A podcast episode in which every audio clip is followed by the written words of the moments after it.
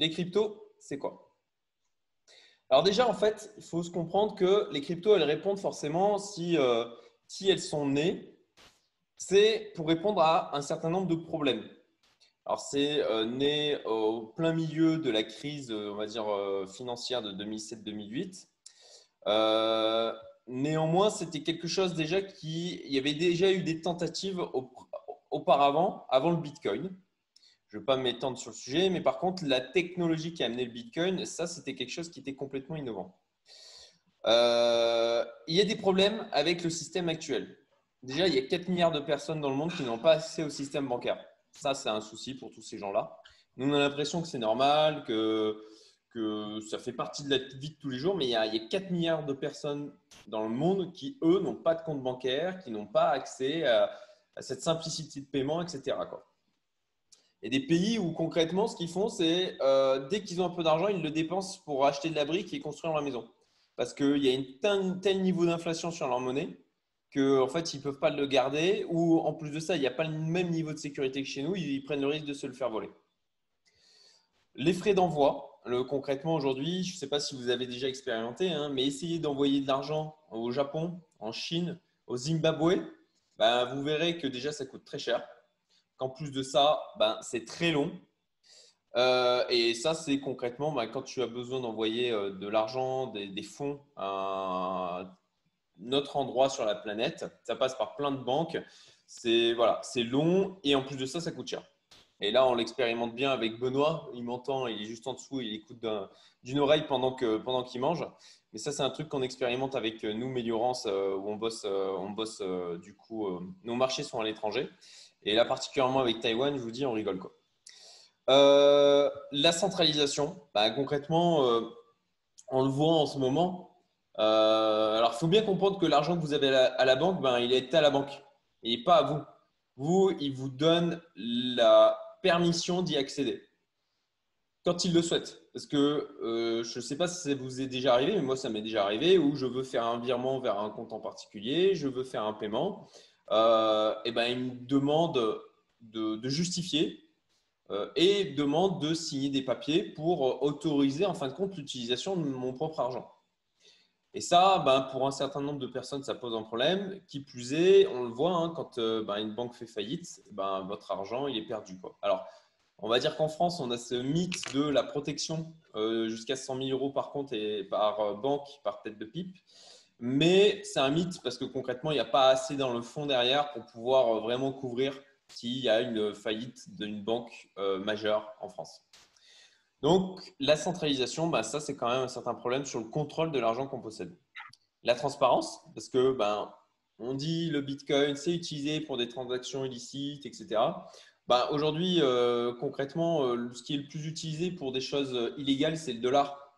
Euh, et bon, bah, ce n'est pas pour autant qu'on arrête, on interdit le dollar. Bah, en fin de compte, c'est un peu le même principe, sauf que avec le Bitcoin, en, fait, toutes les transactions sont publiques. Tout ce qui se passe, on peut aller le voir. C'est juste qu'il y a un niveau d'anonymisation dans le sens où il faut lier une clé publique, ça je vais y revenir plus tard, il faut lier une cube publique en fin de compte à une personne pour pouvoir savoir bah, qu'est-ce qui a été fait avec cet argent, en tout cas vers quelles autres clés publiques, quelles autres adresses a pu transiter des bitcoins, enfin, ou des cryptos. Alors, c'est pas, là je parle du bitcoin en particulier, après il y a d'autres cryptos comme le Monero qui sont full anonymes. Euh, en tout cas, euh, dernièrement, ils, ont trouvé d'ailleurs le moyen de, la désanonymiser, en tout cas en partie.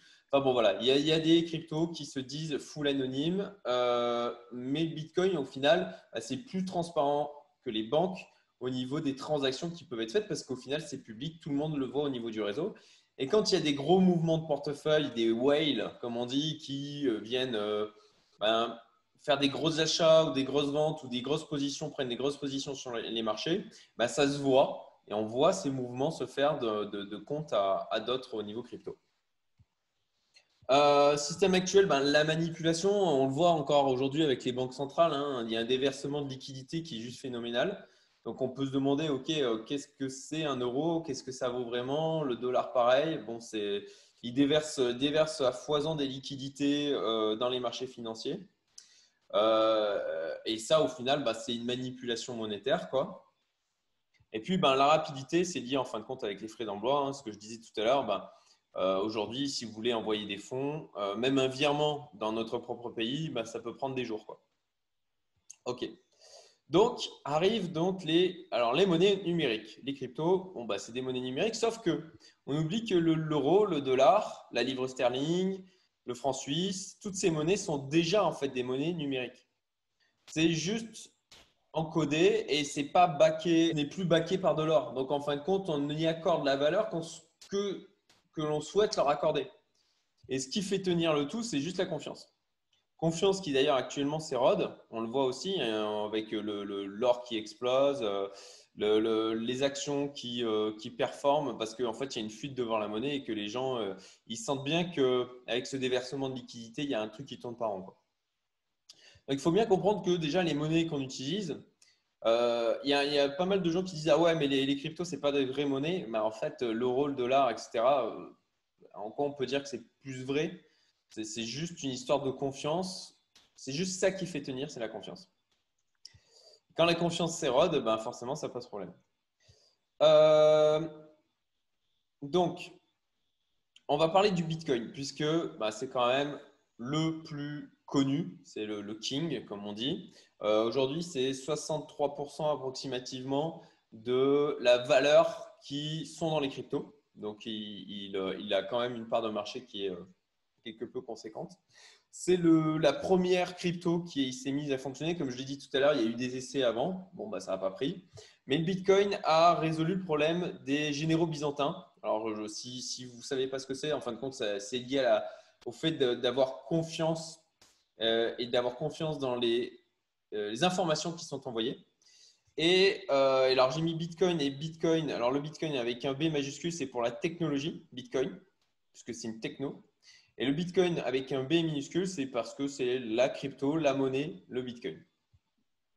Donc le Bitcoin répond bah, déjà à une partie des problématiques qu'il y a là. En tout cas, les cryptos, d'une manière générale, eh ben, c'est quelque chose qui est accessible depuis un smartphone, depuis un ordinateur. On peut tous ouvrir, créer une adresse crypto. On n'est pas, il n'y a pas de limite par rapport à ça. Les frais d'envoi sont extrêmement faibles. C'est très rapide. Il n'y a pas le problème de centralisation puisque c'est l'intérêt de, la technologie Bitcoin, et je vais en parler après, la blockchain, c'est que c'est décentralisé, c'est un système de pair à pair. Euh, ce, qui, du coup, il y, a, de la transparence, comme je, le disais tout à l'heure, et comme tout est encodé, en fait, alors là, je parle pour le Bitcoin, il y a différents types de crypto avec des modes de fonctionnement différents, avec plus ou moins de centralisation. Mais pour le Bitcoin, euh, il n'y a pas de manipulation possible puisque, en fin de compte, tout est. C'est comme tout. Hein. Euh, il y a beaucoup moins de manipulation possible. Il n'y a pas la possibilité de dire OK, ben, d'un seul coup, allez, on va créer 1000 euh, milliards de dollars supplémentaires. On ne peut pas créer d'un seul coup comme ça 1000 milliards de Bitcoin parce qu'on le décide et parce que ça arrange, ça arrange une certaine caste de la population. Donc, il y a un nombre limité de Bitcoin. Donc, euh, c'est, je ne veux pas dire de bêtises, mais c'est 21 millions, si me semble, euh, d'après, ce dont je me souviens. Oui, c'est ça. Merci. Euh, et, donc, concrètement, on n'a pas, on pas de problème d'inflation. L'inflation est contrôlée. Au contraire de ce que l'on peut voir avec nos monnaies dites classiques, où là, ben, concrètement, c'est le gouvernement, enfin, les banques centrales, qui décident d'appuyer sur un bouton pour en créer comme ils veulent. Si tu es encore là, c'est que tu apprécies cette vidéo. Donc pour me remercier, partage-la et si tu veux être tenu au courant des prochaines, abonne-toi. Merci.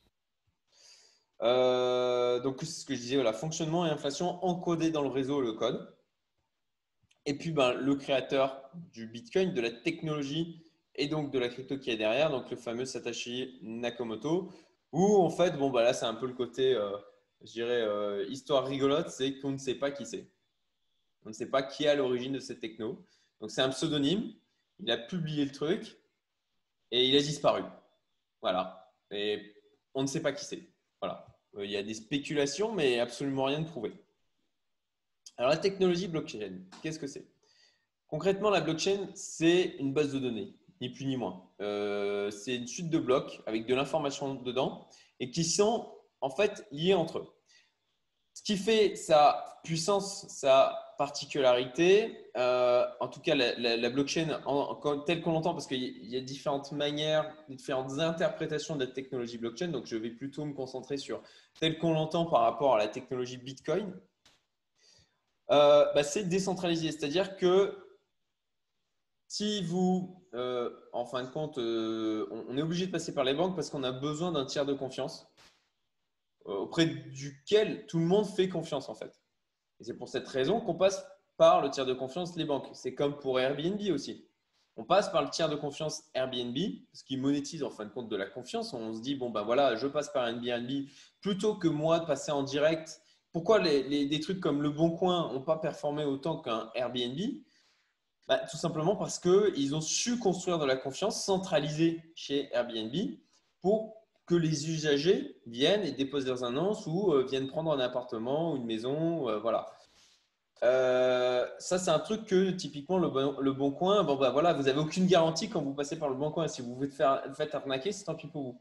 Du côté d'Airbnb, vous avez, vous avez des garanties par rapport à ça, un certain nombre de garanties, et ça crée de la confiance. Et c'est le pendant de ça, c'est aussi la centralisation. C'est que c'est eux qui contrôlent les règles du jeu.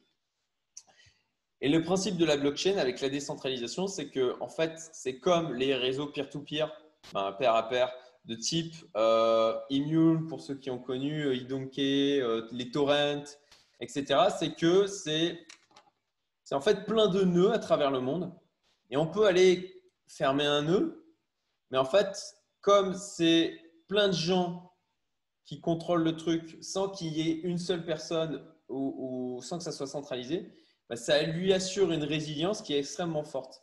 Et c'est la beauté, on va dire, de la technologie blockchain, c'est cet aspect décentralisation, ce qui fait qu'on n'a pas besoin d'avoir confiance en une personne.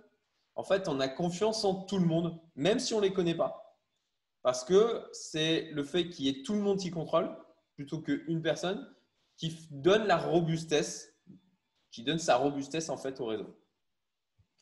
donc sur le principe au niveau de la blockchain, concrètement, alors je vais, je vais reparler de la partie monnaie numérique parce que, en fait, le Bitcoin, pour vraiment schématiser, quand vous avez un billet de banque, qu'est-ce qui fait l'importance du billet de banque? Vous avez des systèmes d'encryptage, euh, vous avez le papier, etc. Mais en fait, ce qui, fait, ce est important dans le billet de banque, c'est son numéro de série, ni, plus ni moins. Ah, au final, pour simplifier au maximum, la crypto Bitcoin, c'est ni plus ni moins que des numéros de série qui sont euh, qui n'ont pas de support physique. Voilà. Et le principe du coup de la blockchain, c'est que comment on sait qu'on ne se fait pas arnaquer quand il y a quelqu'un qui nous a vendu des bitcoins euh, ou qu'on n'arnaque pas quelqu'un quand nous on en envoie? C'est qu'en fait, l'historique de toutes les transactions qu'il y a eu, et c'est le principe de la suite de blocs, sont partagés par tous les nœuds du réseau. Alors, il y a des milliers et des milliers de nœuds au niveau du réseau Bitcoin. Euh, je sais qu'il y a deux ans de ça, il y en avait 5000. Euh, je, je pense qu'il y en a encore plus aujourd'hui. Euh, mais le fait qu'en fait, tous ces nœuds-là qui s'occupent de faire la validation des transactions et tout l'historique de toutes les transactions, ben, c'est ça qui assure en fait la confiance et la traçabilité.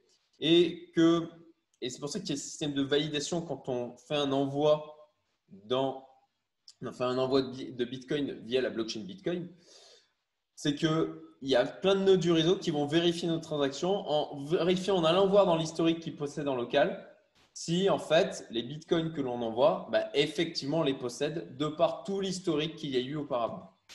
Et c'est le fait que ces informations soient bah, en fait répliquées euh, de manière aussi euh, importante qui fait que si moi dans mon coin je me dis ah je possède un nœud, bah, je vais essayer de modifier les infos dedans pour essayer de, créer des bitcoins, bah, ça va tout de suite se voir parce que tous les autres ont les infos aussi et se sont occupés de, ils s'occupent en fait de faire les validations avant que ça soit inscrit dans la blockchain et donc enregistré à nouveau par tous les nœuds.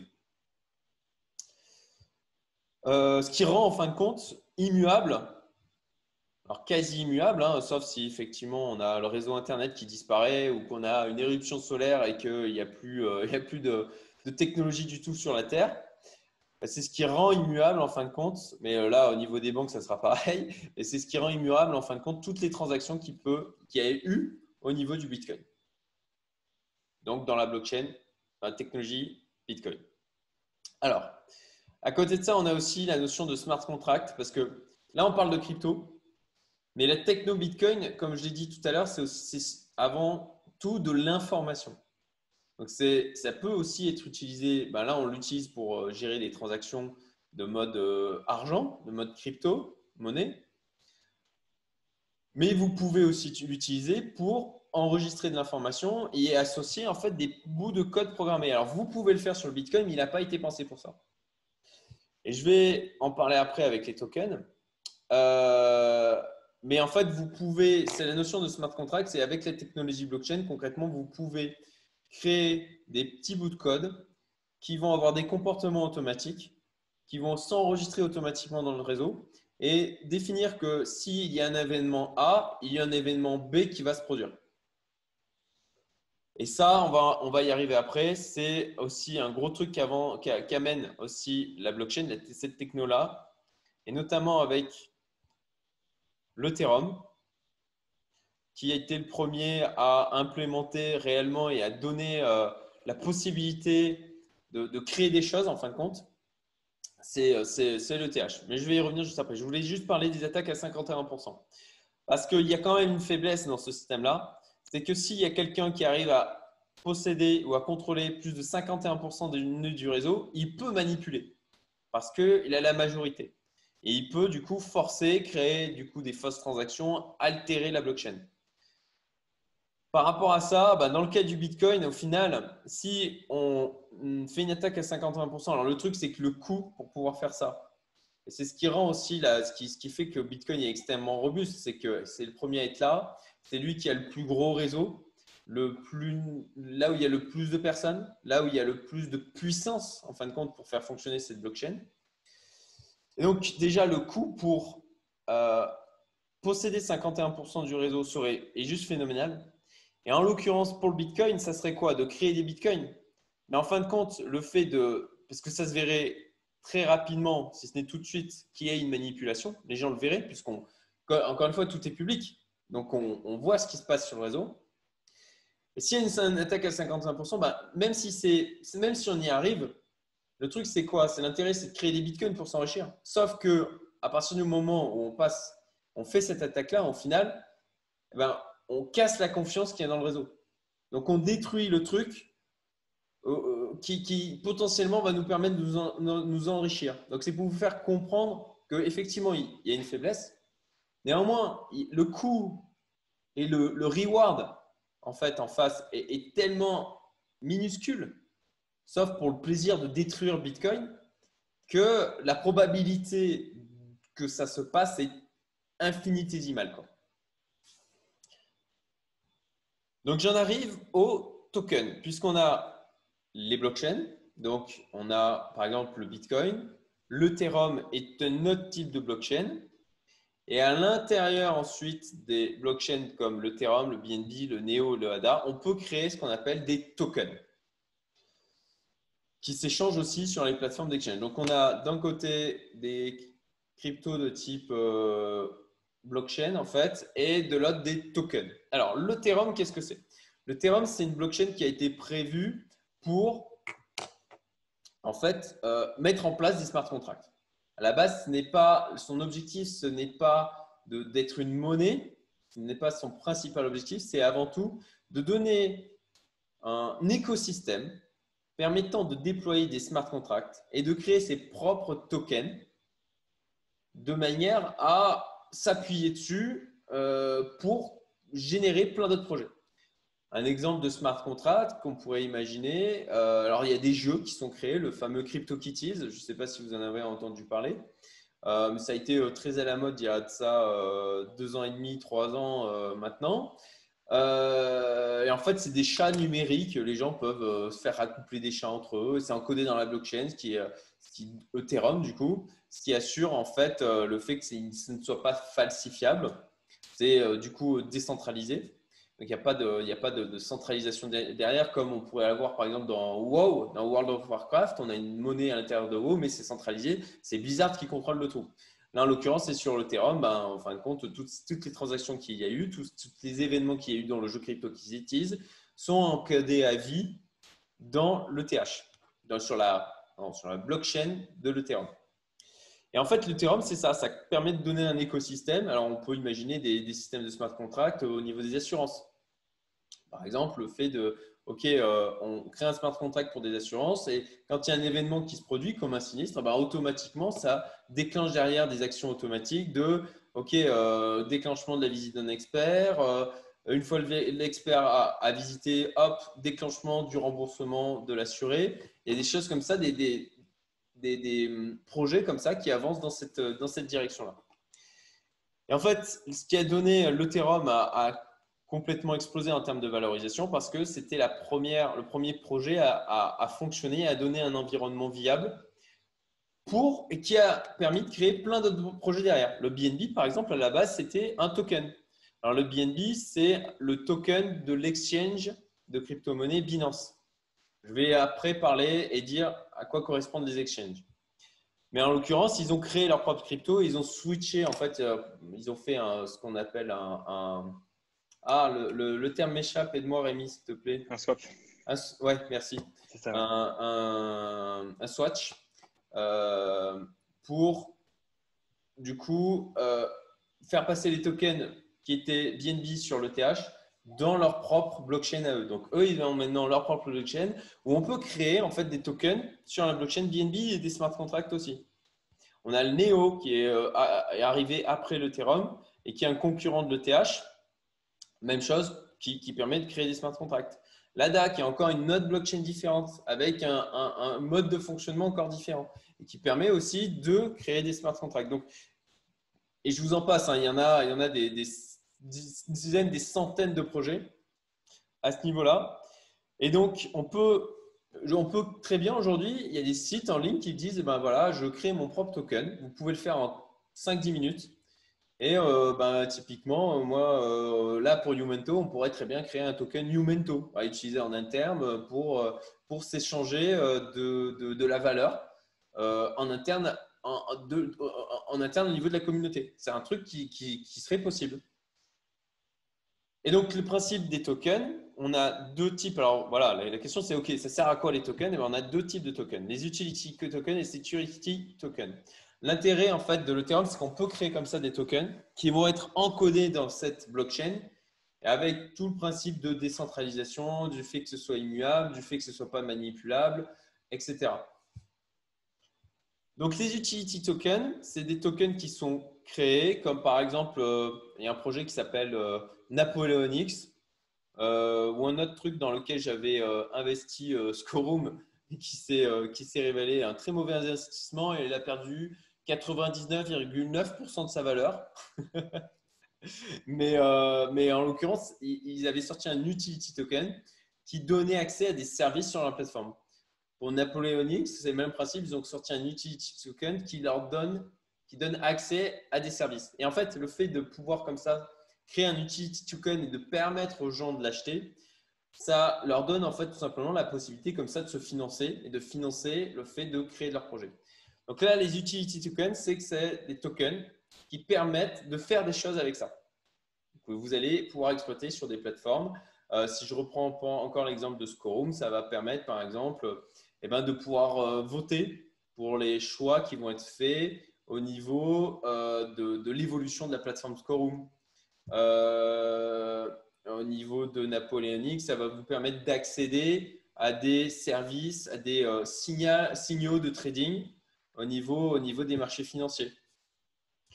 Et on a de l'autre côté les security tokens qui, en fait, sont là plutôt pour tokeniser des actifs financiers. Par exemple, aujourd'hui, ben, vous, savez, vous avez des actions. Par exemple, Apple, ben, voilà, chaque action vaut quelques centaines, si ce n'est milliers maintenant 2 euh, dollars. Eh ben, vous pourriez tokeniser une seule action Apple de manière à pouvoir en fait la partager et dire bon ben moi j'ai pas des milliers de dollars à mettre dans une action Apple donc on, on, tokenise une action de manière à se permettre à plusieurs personnes d'en acheter. Vous pouvez tokeniser aussi de la même manière, c'est ce qu'on appelle les security tokens, en fin de compte, d'une société, de afin de permettre ben, on a les parts qui, telles qu'on les connaît au niveau des, marchés euh, boursiers. Mais vous pourriez très bien tokeniser une entreprise de manière à pouvoir acheter en fait des parts de cette entreprise et pouvoir vous les échanger beaucoup plus facilement que ce qui peut être fait au niveau des actions, avec les bons côtés et les mauvais côtés, puisque du coup, il y a effectivement aussi moins de régulation. Vous, il y a des projets aussi, il y a le projet ACE, ACE, qui en fait permet de tokeniser, qui tokenise des sportifs. Donc, euh, vous pouvez investir dans des sportifs, en fait, des tennismen d'ailleurs, je, vois Jenny sourire, mais euh, on peut investir comme ça dans la carrière de sportifs euh, et en fait avoir un reward, gagner de l'argent sur les, résultats financiers qu'ils vont faire. Voilà, et ça, c'est un truc qui est encore au tout début, aux prémices. C'est lié aussi à, Défi, la, finance décentralisée. Mais ça ouvre beaucoup de portes de la même manière, euh, le fait de tokeniser des tableaux. Ok, je ne peux pas m'acheter euh, la Joconde, mais je pourrais en acheter une fraction. Voilà. Et ça, par contre, les security tokens, c'est beaucoup plus réglementé. Et euh, il y a eu des grosses dérives, bien sûr, lors de la bulle de 2000, fin 2017, début, début 2018. Euh, mais, euh, mais voilà, c'est un truc qui est de plus en plus réglementé et aujourd'hui, il y a des projets de plus en plus sérieux qui émergent. Enfin, on a les stablecoins. Alors, les stablecoins, je vais aussi y revenir tout à l'heure parce que ça a un vrai intérêt fiscalement parlant pour les investisseurs. Et là, dessus en fait, euh, le premier, ça a été le Tether. Et le principe, c'est juste de créer, en fait, une crypto qui est adossée à une monnaie euh, classique, on va dire. Donc, par exemple, le Tether était adossé au dollar. Un Tether est égal à 1 dollar. Euh, on a aussi, après, il y en a d'autres projets qui sont sortis puisque le Tether été assez euh, controversé.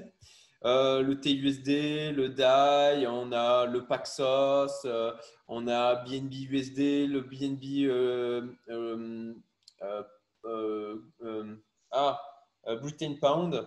Euh, voilà, il y a plein comme ça de stablecoins qui sont sortis et qui permettent en fait de bah, stocker, d'avoir de la crypto dans, dans un stablecoin sans subir les fluctuations des marchés tels que le Bitcoin ou le TH ou toutes les autres cryptos peuvent en avoir cette vidéo, tu aimeras aussi les emails privés que j'envoie toutes les semaines, avec notamment des extraits du contenu exclusif provenant de la communauté Youmento.